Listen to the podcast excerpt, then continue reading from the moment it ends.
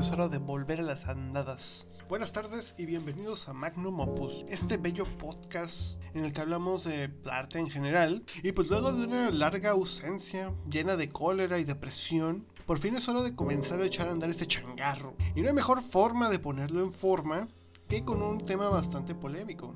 Yo y mis mamás con los temas polémicos, ya sé. ¿Qué será pues el de la crítica en el arte? ¿Cómo no? O sea, es como que y pues sí, exactamente este tema va a ser uno que siempre está en el punto de... Siempre está en la mira. La crítica de arte es algo que pues siempre ha estado muy controversial. Principalmente a que, pues en el caso de las artes plásticas, suele ser un asunto en el que la subjetividad, pues la crítica es algo que siempre ha sido bastante controversial, debido a que principalmente en el caso de las artes plásticas o la música, pues suele ser un asunto en el que la subjetividad tiene mucho peso, ya que como dice el dicho, la belleza depende mucho del ojo que la ve. Es por eso que es normal que haya piezas de arte que uno ve y piensa, es que esta ese ladrillo encajado con un palo puede ser considerado una belleza por parte de la crítica si yo no lo veo lo atractivo.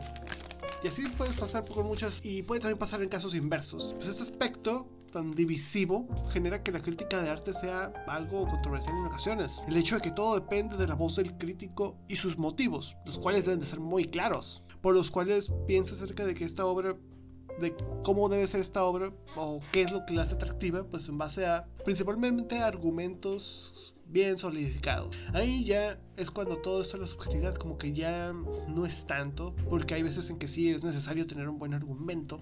O sea, tener una razón bastante objetiva, un motivo por el cual X o Y parte de una obra de arte no te gusta, pues es algo que pues, un crítico tiene que tener muy en cuenta a la hora de hablar y a la hora de dar su veredicto. Pero bueno, pues punto y aparte, y es hora de hablar del principal tema del podcast, que si, conforme el tiempo, pues han existido muchas visiones que más o menos son ideas bastante erróneas acerca de lo que un crítico de arte representa. O un crítico en general, también aplica para otras cosas. Una de estas ideas, y la que más tóxica me parece, es en realidad es el hecho de que un el crítico debe ser una autoridad en el medio. Esa tendencia pues es algo que siempre ha existido, en la que este crítico de arte se le considera una eminencia o alguien que nunca se equivoca. Y pues esta idea se me hace algo lamentable a mi parecer, debido a que pues el crítico su función principal es la de ser un orientador. O sea, ¿a qué me refiero con esto? Es que el objetivo principal de un crítico es el de mostrar los aspectos positivos y negativos de una obra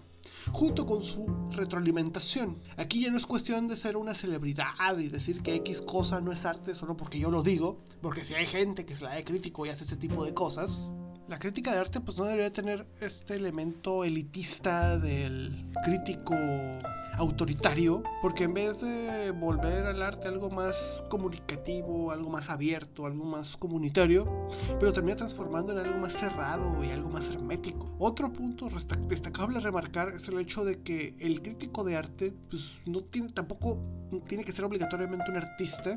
Claro, pues el crítico de arte también sabe de arte y es artista, pues es un aspecto que pues le puede dar un enfoque un poco más distinto a, a la crítica, ya que pues pues un artista es más consciente del proceso. O sea, y hasta cierto punto yo me imagino que debe tener más empatía a diferencia de pues alguien que, que alguien que estudia el arte, lo conoce y todo, pero no tiene no tiene esa experiencia de trabajar en el medio. Todo buen crítico pues debe tener un gran conocimiento en este tema. O sea, quizás no de... No de, a la hora de conocer, por ejemplo, los procesos creativos del artista y todo ese pedo. Eso que normalmente se, una persona que se dedica a las artes sabe. Pero algo que sí tiene que conocer es historia del arte. O sea, para ser crítico de arte, pues tienes que... Eso sí es algo que no te puede saltar. O sea, si quieres ser un crítico de arte, pues vas a tener, va a ser indispensable que aprendas de la historia del arte. Principalmente por el objetivo de tomar referencias. Porque siempre cuando,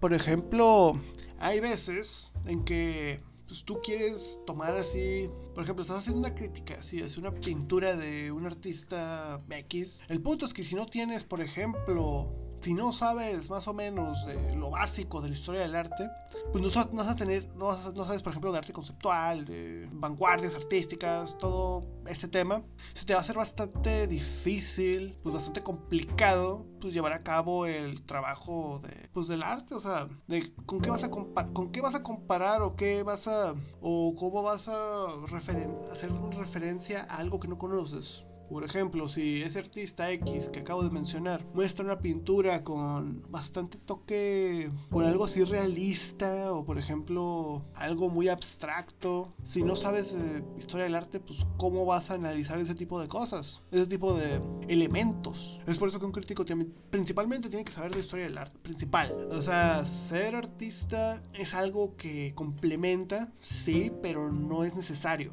Pero ahí está un buen punto que quiero dejar en claro. Pues la crítica necesita bastante conocimiento de, para poder dar a entender al que es criticado lo que está bien, lo que funciona en su obra y lo que no, y que se debería de mejorar. Eso es como que o también en otros casos, o sea, si te muestran una pieza conceptual, si no conoces la pieza conceptual, o sea, si no sabes de qué trata más o menos todo lo relacionado al arte conceptual, ¿cómo puedes ser crítico? O sea, no, no tienes las herramientas necesarias para tomar una referencia y hacer una crítica decente. Es por eso que es necesario saber de esos temas antes de darte la de crítico, porque en muchos casos eh, vas a encontrar gente que no tiene ni idea de lo que están hablando y están ahí criticando nada más, o sea, con críticas vacías, básicamente, o sea, y muy subjetivistas, o sea, técnicamente muchas personas están, si no conocen, van a decir, no, no me gusta y ya. ¿Por qué? Porque yo no sé. Y ese tipo de pensamientos es bastante pues bastante inútil. O sea, algo así no te sirve como crítica. O sea, que simplemente te digan porque no me gusta y ya, güey, no es como que algo que... Pues no es algo que llame o que retribuya bastante. Ese es mi punto, o sea, yo quiero algo que retribuya bastante, yo quiero aprender, o sea, yo quiero mejorar Así que si tú eres un buen crítico, pues vas a, ver mi obra y vas a decir qué puedo mejorar aquí, qué puedo mejorar allá, qué estoy haciendo bien, qué, estoy, qué no estoy haciendo bien. Es por eso que yo digo que la figura del crítico tiene que ser una especie de guía, un orientador, o sea, alguien que te oriente en su camino, alguien que pues te diga que estás haciendo bien, que estás haciendo mal.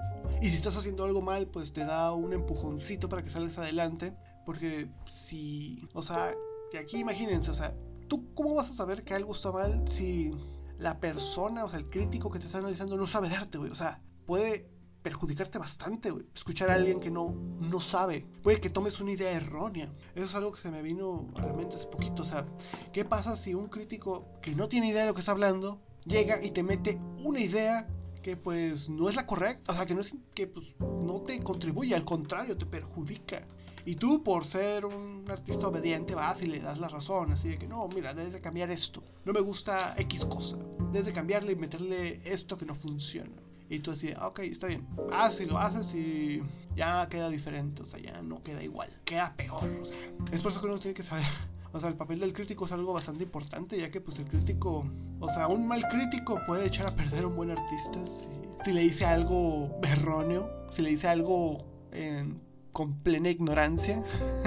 Así que tengan cuidado con eso. O sea, no todo lo que diga un crítico es verdad. O sea, siempre pues uno también tiene que meter de su parte. O sea, uno también tiene que saber identificar cuándo alguien sabe de lo que habla y cuándo no. Y hacerle caso a la gente que sabe. Hacerle caso a la gente que dice que tiene sentido y a la gente que pues no sabe, pues no hay que tratar de hacerle caso. O sea, también es algo que los artistas tienen que aprender, que no todos los críticos son, son buenos. O sea, hay algunos que tienen ideas muy erróneas debido a lo que acabo de mencionar, que no, tienen, no saben y pues terminan agarrando ideas tóxicas de otras personas.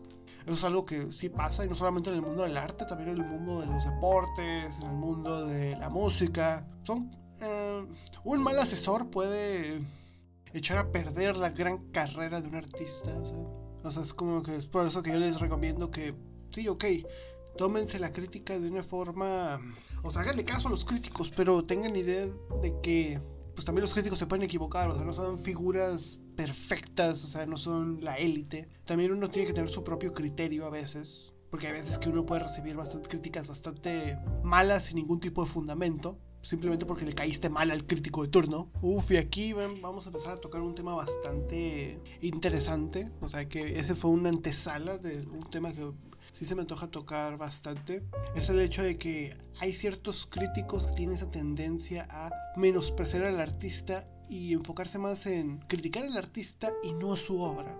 O sea, me explico. O sea, hay veces en que un crítico mala leche, un crítico así um, malo se podría decir. O sea, en vez de criticar la obra del artista y hablar acerca de su obra, dice, personalmente el artista me desagrada, el artista esto, el artista el otro, no debería pintar, es un fracaso. Y empieza a atacar verbalmente al artista. Cosa que se me hace un poco... Ya te está saliendo de tu papel de crítico, o sea, menospreciar a un artista o hacerlo de un lado es algo que sí he visto que se hace, repite bastante común, o sea, sí lo he visto, por ejemplo, en academias, o sea, en donde llegas y ves a, a profesores o a gente que está ahí que le dice a los alumnos que, ah, que si haces de esta forma nunca vas a llegar lejos, o, ah, si de esa manera, pues, ah, estás perdiendo tu tiempo aquí, o sea, sí, o sea, si la gente va a aprender es porque quiere aprender, o sea, ya depende, ¿no? Hay gente que como que sí se aburre y no le gusta y no quiere hacer nada, pero hay gente que hace las cosas mal, o sea, pinta mal, dibuja mal, porque apenas está empezando, o sea, y, y si uno lo motiva, si uno le da una buena crítica, puede mejorar mucho esa persona, o sea, es por eso que se me hace hasta cierto punto, pues, negativo, que en vez de decirle de qué forma podría mejorar, hay gente que ya de plan, hay hay críticos de arte que ya de plano menosprecian al artista y le dicen, ¿sabes qué? ¿Qué haces aquí? Estás desperdiciando tu tiempo. Mm, si sigues de esa forma nunca vas a llegar lejos. O sea, eso ya es, eso ya es desprecio, eso ya no es constructivo, se podría decir. Más bien vendría siendo destructivo. Por eso es que yo pues recomendaría principalmente a la gente que quiere ser artista, a la gente que se quiere dedicar al, a las artes, les el consejo que aprendan a tomar la crítica. Que no, no solamente que no se la tomen como algo personal, porque a veces que el crítico hace una observación bastante buena y el artista se enoja por básicamente por ego, porque él se considera un ser excepcional, un ser que es perfecto y que su obra también es perfecta, aunque muchos digan que tiene sus errores, él lo va a seguir considerando perfecto. Eso sí, o sea, si está mal, tampoco es así. Es por eso que si vas a ser artista yo te recomendaría que le hagas caso a la gente que te hace una crítica bastante buena. O sea, si te dice de una manera bastante bien argumentada que tu obra falla en este, un aspecto específico, pues tú trata de hacer caso. O sea, es algo necesario. O sea, uno también tiene que aprender a escuchar a los demás, no simplemente menospreciarlos y pensar que tú siempre tienes la razón. Eso es una idea bastante inmadura. Eso vendría siendo para un artista, o sea, que aprenda a, a escuchar a la gente que haga críticas y que aprenda también a, pues, a darse cuenta de que hay ciertos críticos que, que pues que también los críticos son humanos y que también se equivocan a decir cosas. O sea, se nota que hay gente que solamente lo hace por joder o hay gente que lo hace con el fin de ayudar.